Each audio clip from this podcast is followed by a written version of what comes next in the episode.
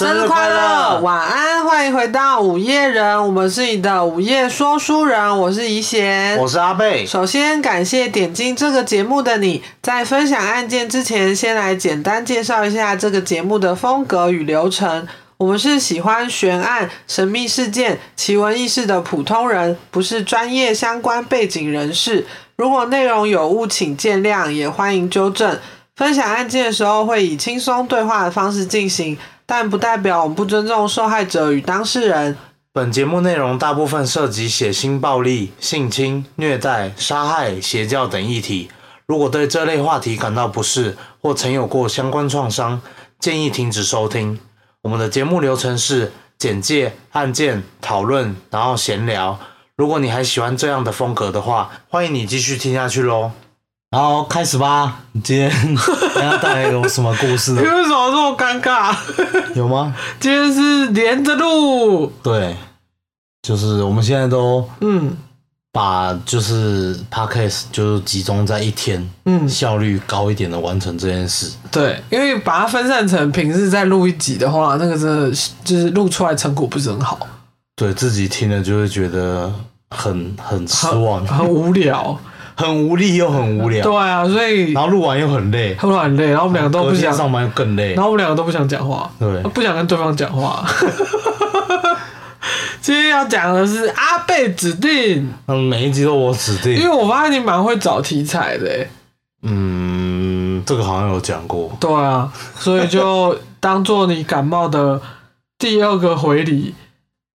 好，我的我的礼物都很沉重。对，今天这集也很沉重。嗯，今天这集是社会案件。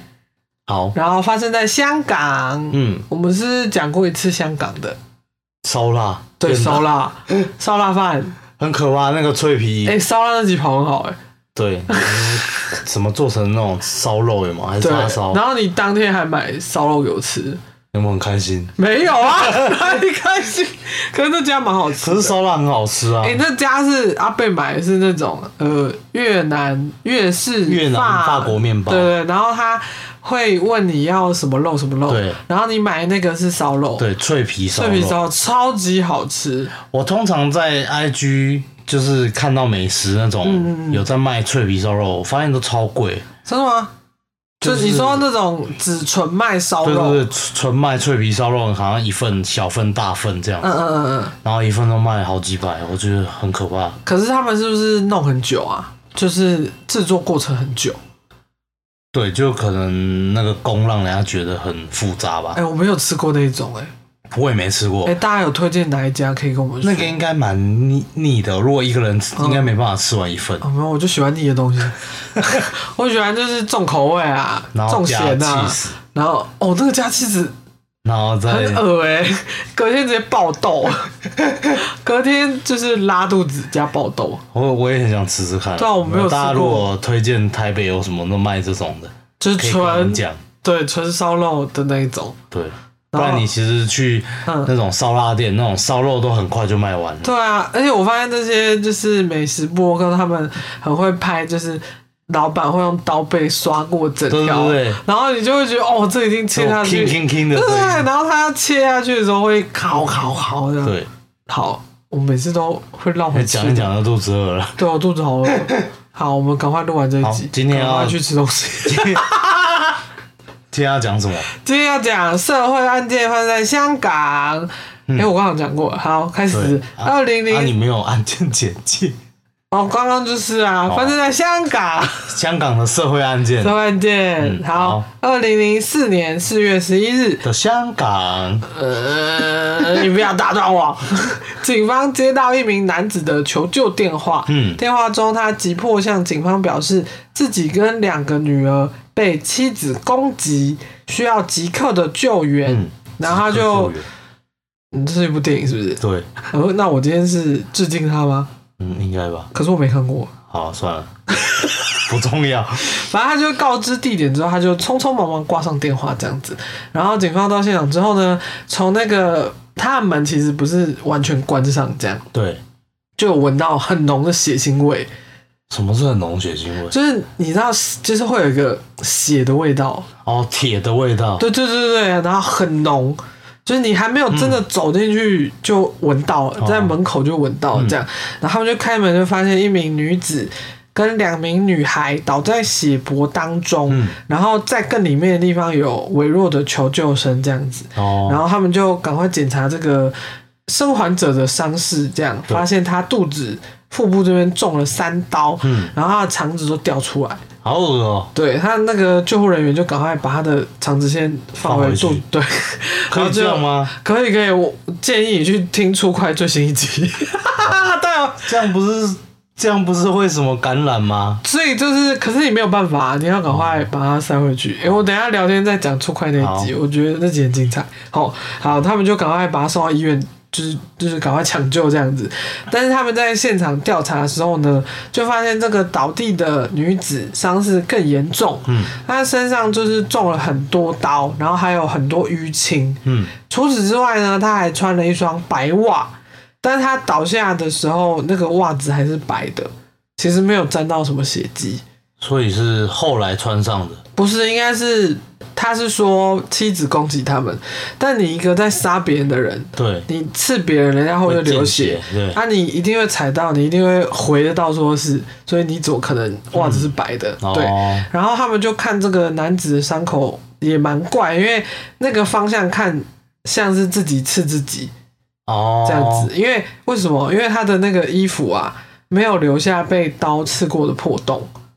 然后就伤口在衣服里面了。对，那个衣服上没有，因为通常你攻击别人，你是直接戳他，你不会把衣服掀开再戳他。嗯对，就是意思就是那样子。好，所以等于他可能是 掀起来裸体的先刺，刺完再穿衣服。之类的。对，好，我们今天要来讲二零零四年在香港天水围发生的悲剧。超过两千年，感觉就很近了，对啊，我觉得好近哦。就可能就离我们这世代近一点的。呃，然后有些人刚出生这样。零四年的时候我几岁了？好，不要算这个。两千零八年，两千零八年，二零零八年，嗯，就是有一位导演叫做许鞍华，他把这个案件就改编成电影，叫做《天水围的夜与雾》，哦，由任达华跟张静初主演。嗯，好，我们现在讲讲这两位主角的背景。好，来自四川的金淑英家境清寒，为了赚钱，他就很早就辍学，这样，然后他就跟很多村里人一样前往深圳打工，嗯贴补家用，因为那边可能刚开发，对，这样他们就诶、什么工厂啊什么的，他就赶快去那边打工这样子。他在这边认识了装修工人，叫做李博森，嗯，对方大他十三岁。当时他其实是有太太、有家室的，对然后还有三个小孩，嗯但他们还是坠入爱河这样。好，当时的香港比起大陆算是比较发达，因此只是装修工人的李博森，嗯。在金淑英跟对方家人的眼中，社会地位比较高一点，哦，是哦，对，经济也稍微宽裕一点，但就一点而已。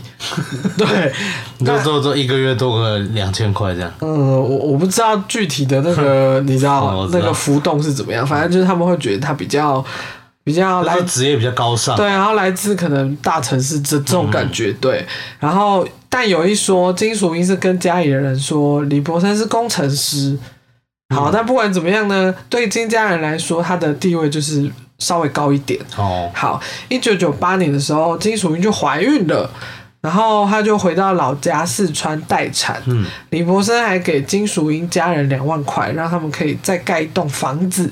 哦然后，因为他自己本来就是装修工人嘛，所以他就会下去帮忙这样。嗯然后金家人就觉得哇，这个女婿很棒啊，然后然后多金啊，然后又有诚意啊，还帮我们装修啊，然后他们就是很有过，很有这叫什么，走路有风。对，对，然后那些邻居跟村里的人就很羡慕，就对了。然后生了女儿之后呢，嗯，他们又回到深圳，但这时候李博生出了车祸，导致他右腿行动不便，所以也导致他工作量就是大减。因嗯，为他动作就是不一不对对对不灵活了，然后他就是变相有点像那种打零工的方式维持生计，嗯。一边靠着月领三千港币的救援金度日。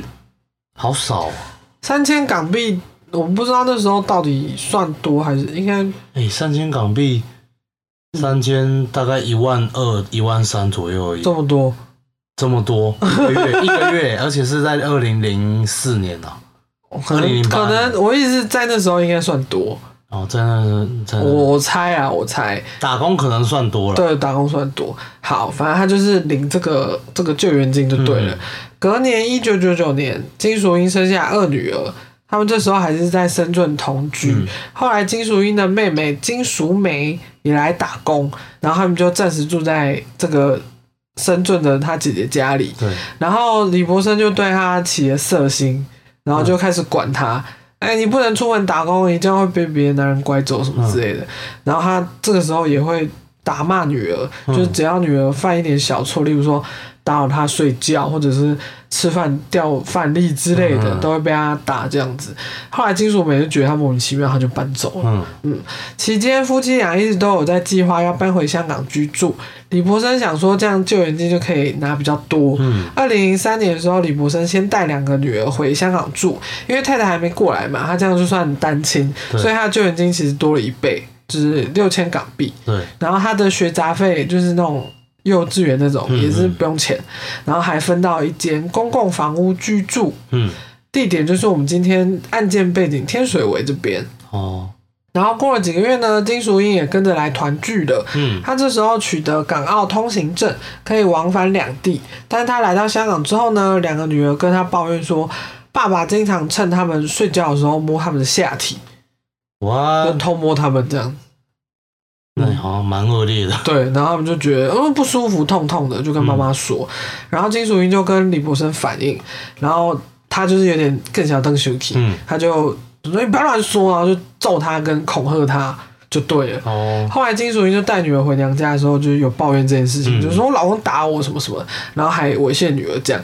但是可能比较传统，然后加上他们觉得李博生就是比较比较好，嗯，然后比较有钱，然后他们就说啊，你就忍一忍啊，所以就就这样过去了。哦就跟家人求助没有用，嗯就对了。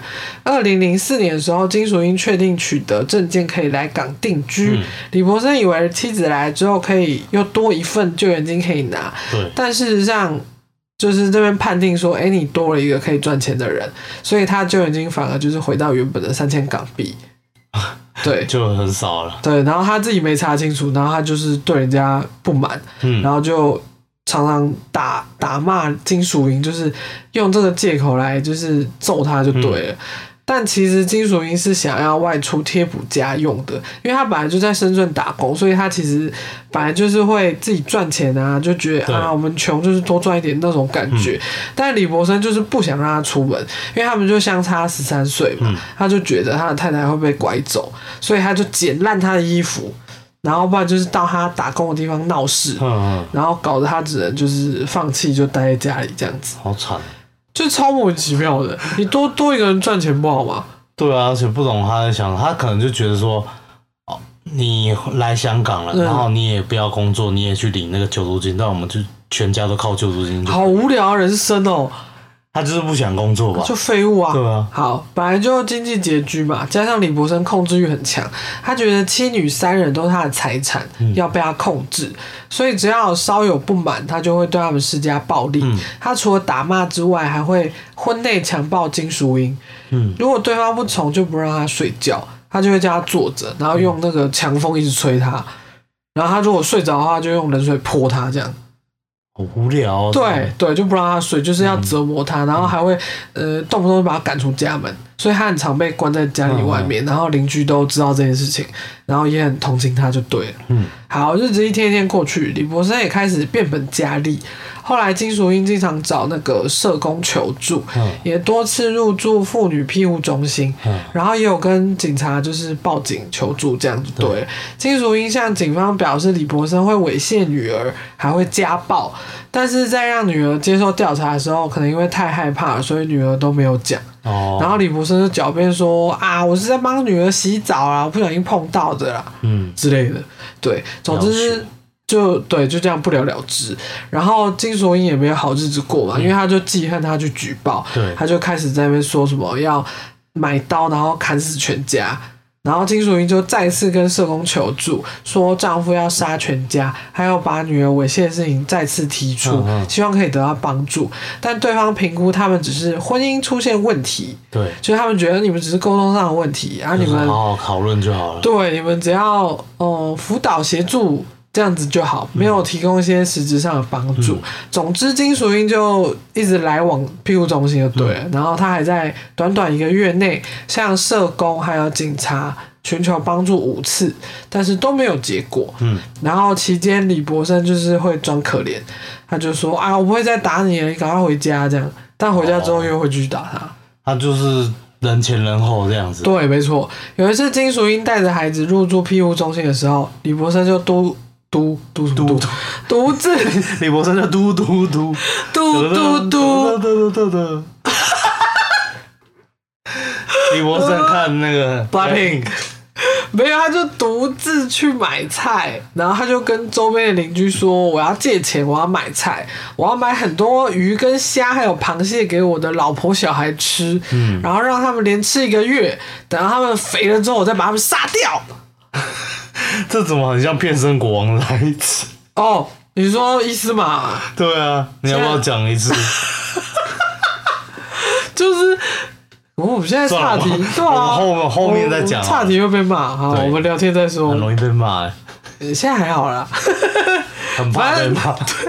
反正他就意思就是说，我自己就是病痛缠身，然后我可能也活不久了啊，大家一起死一死这样子。反正他就是会一直讲这种话就对了。然后这些话就传回金属英的耳里，因为他虽然很害怕，但是他也不能怎样，对，就是他就是寻求一些帮助也没有办法，呃。呃，没办法解决他的问题对对对，所以他就是也不能怎么样就对了。好，三月底的时候，金淑英真的找到李博生买的刀子，嗯，他就把刀藏在枕头下面。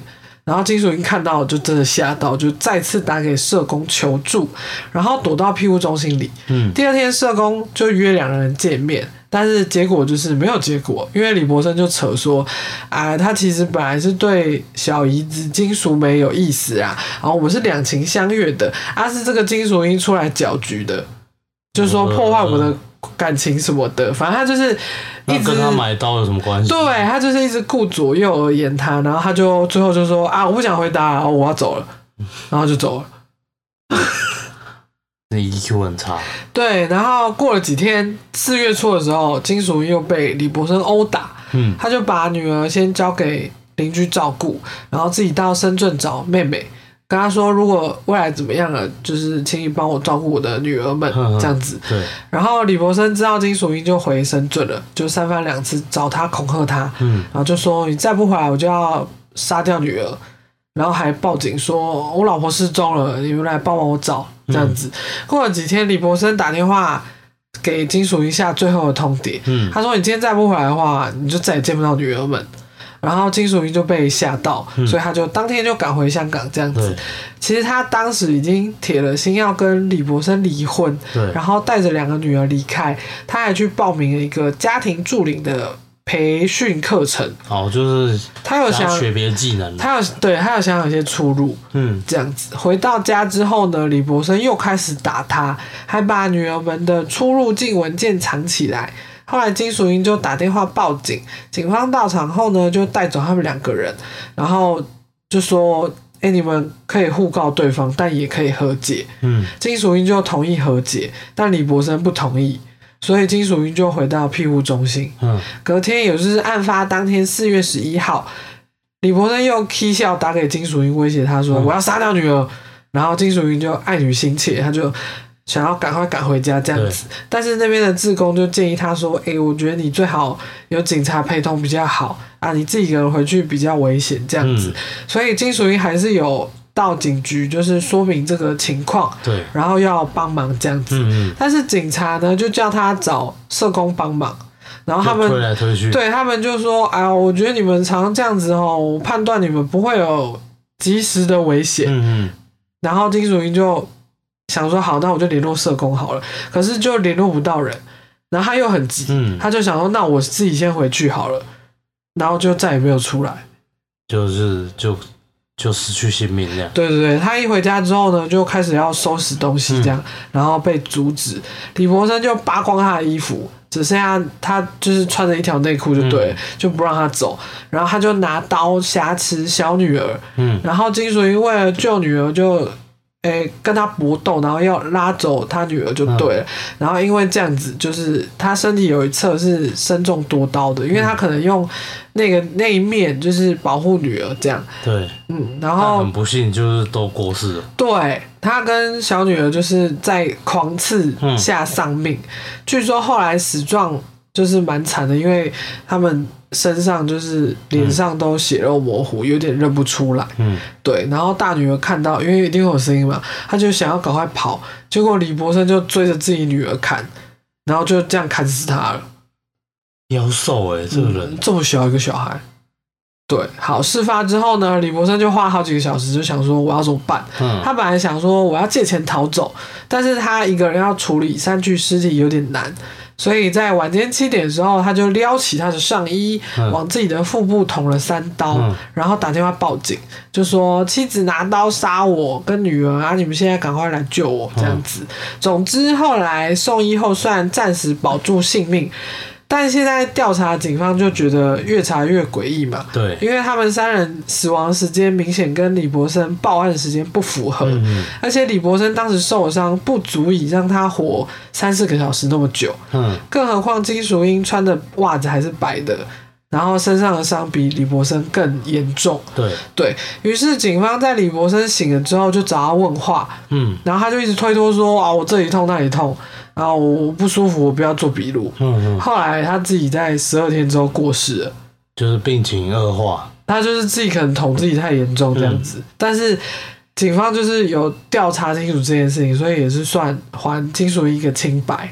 哦，总之呢，在这起天水围灭门案发生之后，引起社会大众的关注，警方跟社工的冷漠也被民众唾弃。嗯导演许鞍华以此为灵感拍摄电影《天水围的夜与雾》。嗯他在调查的时候说，这些受害妇女其实一点都不懦弱，只是因为他们在社会底层经常被忽视或遗忘，他们的生命力其实非常的强韧。嗯嗯然后后来举办法会的时候，这个两个女儿也改从母姓，哦，对。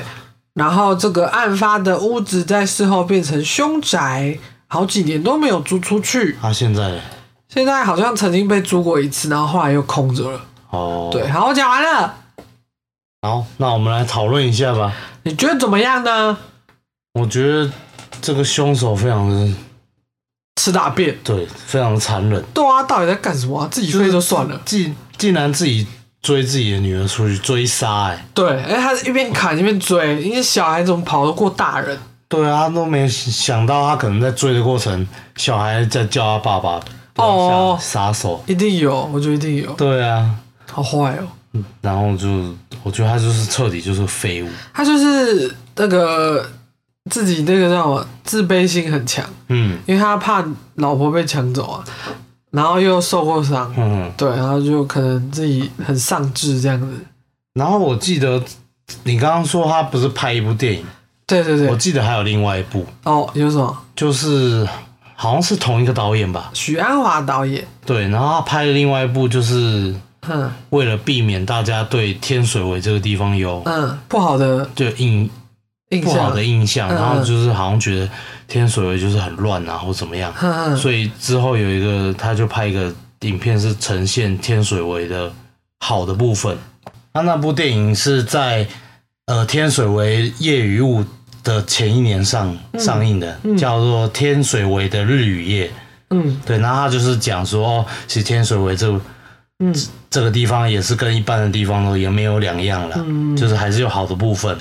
我刚看一下这个导演拍过很多厉害的戏耶，哦，那么要说来听听。有那个桃姐，哦，桃姐很好看的然，后第一炉香，第一炉香我就没看过就了。彭于晏、马思纯那些，张钧甯，哦，对对对，好，就是大片，就对。意外发现这个小插曲总之，现在天水围好像就不是那么落后，是不是？。对，就是就是正常的地方。哎、我们有没有香港的朋友可以跟我们分享？分享一下，对，分享一下这个，可以分享这个地方的一些历史啊之类的。或者是你们对他的印象是什么？对啊，嗯，现在我我前阵子有去查那个嗯 YouTube，、嗯嗯然，后就是有看到都是在讲一些什么旅游的，哦，所以其实有变好，是不是？对一定有变好的啊、不可哦能就是你以为都是什么高谈式嘛。就一路这样子，没有人管他 对。好，那顺便催票一下，我们催票什么？我们最近没什么投稿跟留言，哦，好，可以欢迎大家。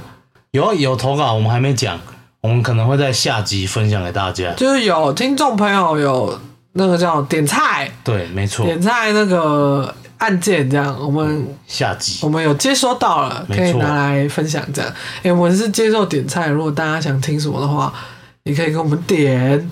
对，但就是应该要是有关案件的，对对对对对，没错，悬疑啊，或是什么那种都市传说也可以啊。对啊，都可以啊。对，不要什么八卦就。啊，我也喜欢八卦，八卦可以投稿到我们那个聊天的时候就可以说。对对对，嗯我最喜欢八卦 Google 投标投投表表，标投标稿单，没有，我这是简写缩写。你说 Google 投表是不对是？，欢迎大家投标。自己乱发明，欢迎大家投稿啦，因为我们就是又停下来了这样子。你觉得是跟停更有关吗？嗯，应该不是哦。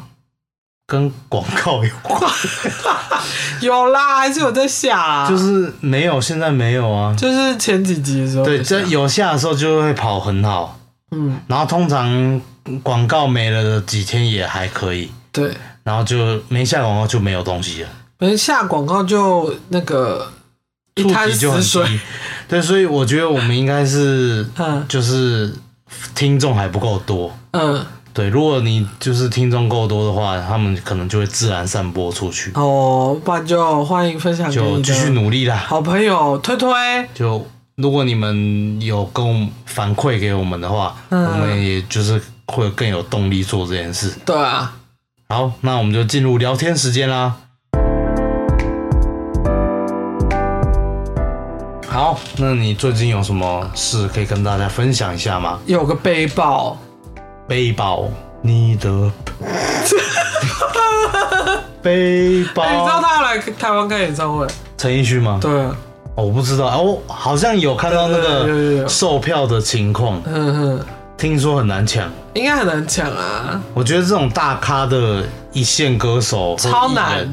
都超难抢。什么之前那个张惠妹就是不是吗？对啊，然后蔡依林啊。对对对对对，我的背包就是我的舅舅最近口腔癌嗯，啊，你讲错，舅你说我的舅，背包，我说我的背包，哎、你不要影响我。宝贝，我的背包就是舅舅得了口腔癌，嗯，然后嗯，他就是好像是，看起来蛮辛苦的，好像只有一张照片，因为我也不是去现场的人，然后他是已经做完手术之后，在家族的群组里面嗯，有照片这样子，所以我是从那边得知的。哦，，对，然后就嗯，突然觉得很可怕，这样，对，因为很近啊，你看我前几周才说姑婆过世什么的，对啊，而且我记得你的直系亲且亲好像很多都是癌症，癌症，对啊，过世的大家要注意自己的身体健康。然后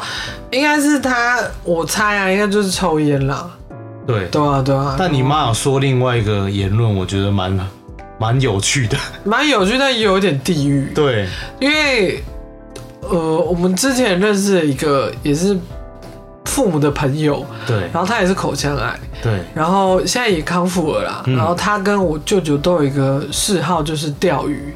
哦，然后我妈就说，会不会是因为一直勾别人的脸，所以勾别人嘴巴，所以就所以是让自己报应在嘴巴巴身上，破掉，报应在嘴巴身上，嘴巴身上。嘴巴嘴上。对，然后他就讲这个，我就觉得哦，好哦，是刚好连上了，但有没有关联就就是个悬就留一个悬念的。对，因为我也不好讲什么，因为对啊，钓鱼就是一个兴趣爱好啦。对啊，然后，我只是觉得，呃，就是有这些习惯的朋友要注意自己身体。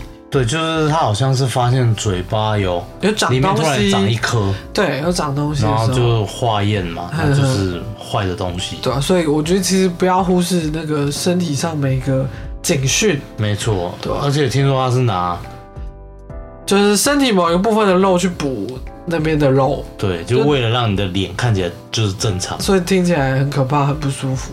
对啊，哦我觉得，我觉得医生都很厉害，就是嗯。在发你发生在就是头部的任何东西，他都在治疗你的同时，还会考虑到你以后就是美观的问题。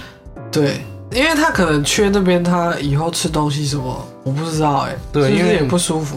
像我之前有去做，就是做医美的，哦。把哦。脸上的东西，嗯你脸上的痣把它拿掉。嗯嗯。然后那时候我我其实没有很在意这个，嗯。然后医生只是说嗯。说哦不在意也是要看一下外观啦，嗯，就是他们的他们做这个都是要先就是让你可以恢复成正常的情况下做这件事，而不是说把你治好就好了。哦，他们会觉得你要看起来比较完整吗？就可能也有关什么破不破相的问题。哦，对对对，他们会也考虑这个，考虑进对啊，除非你真的是太严重，比如说那种有些口腔癌不是嗯，整个下巴都不见的那种，对，呃，所以就就是我觉得医生真的很厉害，对吧？大家要听医生的专业意见。没错没错，对好可怕哦。对，然后突然让我想到嗯之前那个，我每次看有时候看那个 D 卡，嗯知道很常会看到有人问说哦我这里身体怎么样，嗯，然后通常下面留言都是说来 D 卡问身体的问题，一律都是癌症，哦天哪，好地狱哦！他们都会这样讲不。是啊，我觉得你既然都知道怪怪的，那对啊其实你应该要寻求专业的意见。没错，你就是要去看医生。嗯这个你低卡上的人又不是医生，对啊，就是不要铁齿，没错，就是该面对还是要面对。好，没错。好我们又开始说教了。好，好，停下来。我没有在说，只是希望大家都平安健康啦。对啊，对啊，因为现在很多文明病，然后现代人我觉得也因为很多压力，所以像我前天就焦虑吗？对，不是，就是我前天跟我同事在讨论说，我问他说，哎、你经期来会不会头痛？嗯，然后他就说他会，然后呃，如果是工作上的压力，也会让他头痛、失眠。等等哦压力太大这样。对，然后我自己是觉得，我好像压力大就会想吃东西，嗯，就会满足一部分心理的一个安慰，这样子。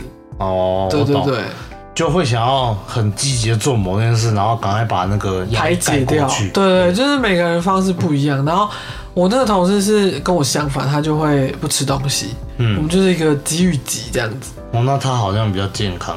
他前阵子是蛮不健康，因为身体真的体重的问题，这样。哦，他对对对对，不是在跟我共事的时候，就是呃之前的工作压力导致一些体重上的超载。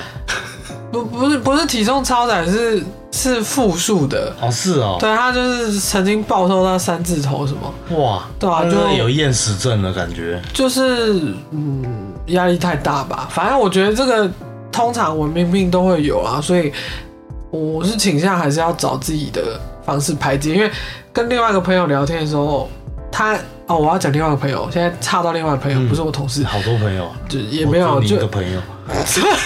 放屁在那乱讲，明明就很多，我突然想到你妈，嗯，后来说，因为你妈不是就是没什么朋友嘛，对对。然后你你这样讲，我妈是边缘人，好像是啊，不是我妈就是那种喜欢喜欢独来独往，然后喜欢享受 me time 的人。然后跟同事相处不好，也没有相处不好，她只是不喜欢跟同事弄成朋友，哦。因为她就想要下班不认识，她不想要，因为就是你太熟，你一定会不好做事嘛，嗯。什么之类的，所以我们就会问他说啊，你没有跟你朋友出去什么的，然后他就会说，我才没有朋友呢，我的朋友就只有你爸爸，他就是这个口气，嗯。所以你刚刚是在致敬他是不是？嗯，差不多吧，反正我不要讲这个啦。嗯。我说我另外一个朋友是，她给我感觉是一直是女强人的形象。嗯然后她前阵子因为确诊完，然后身体不舒服，加上她可能不太适应那边的工作环境，嗯所以她有点沮丧。因为她事业心蛮重，我也觉得她能力很强，只是她没有可能被呃重用的空间。你有这个朋友吗？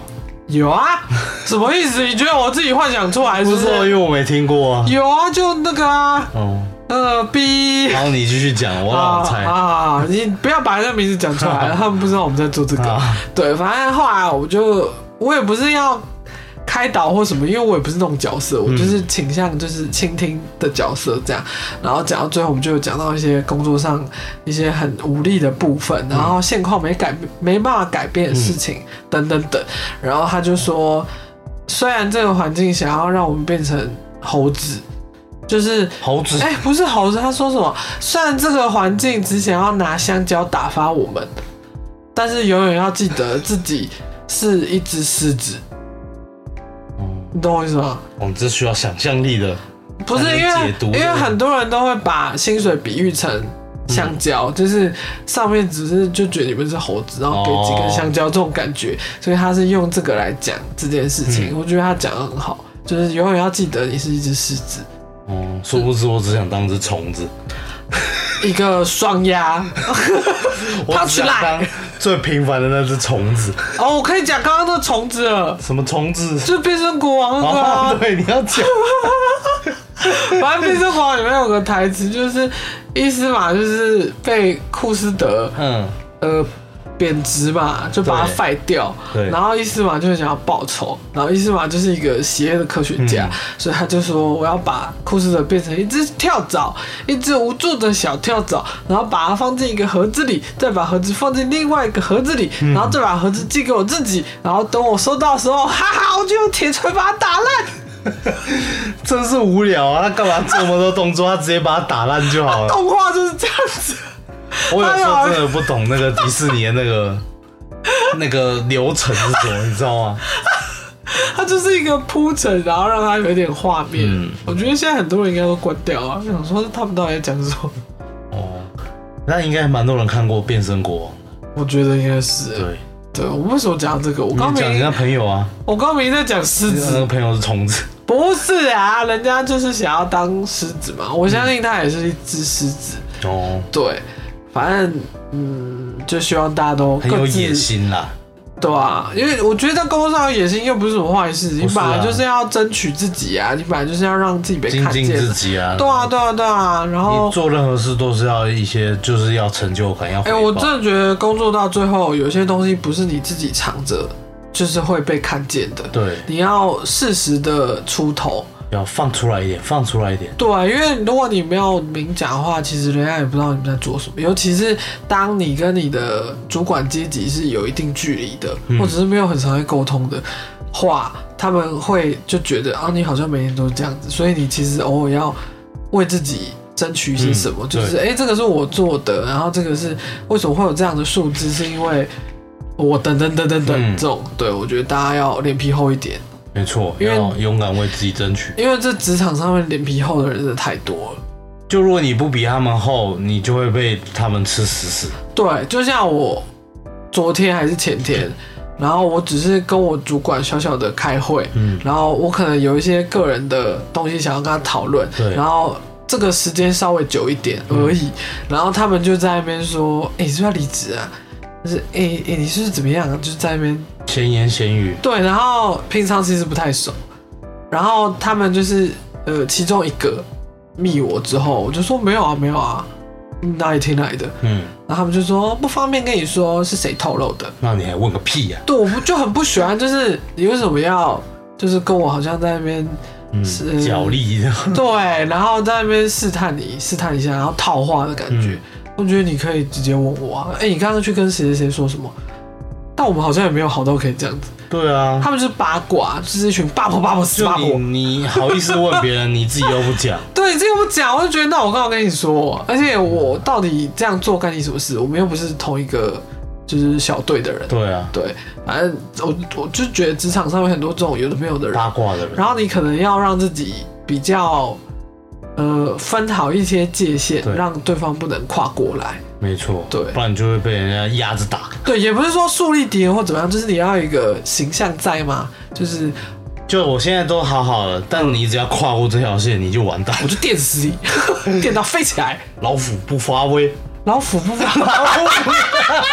你为什么讲话闹哄？老黄了，老虎不发威，当我是病猫啊！对啊，我就觉得，尤其就是八婆是蛮多的。老虎，我们还没想粉丝的名字，老虎们，各位可爱的老虎们，你说要叫他们老虎哦？谁要被叫这个啊？有够难听！我们还没有那个小粉丝的名字，对，欢迎大家嗯，多说给我们意我们也。其实已经尝试过很多，可是听起来都怪怪的。来，你说你有什么什么五五粉叶迷五粉，五粉、对，然后五迷？五迷五迷就跟人家五月天撞了，我们什么咖、啊？我们才不配。哦，好吧，没关系啊。还有什么？好像想不到有啊，什么猫头鹰啊？哦，暗暗拱叫，哦，对啊，然后还有什么猫猫啊？猫猫狗狗没有狗狗，猫猫猪啊？猪，呃，没有啊。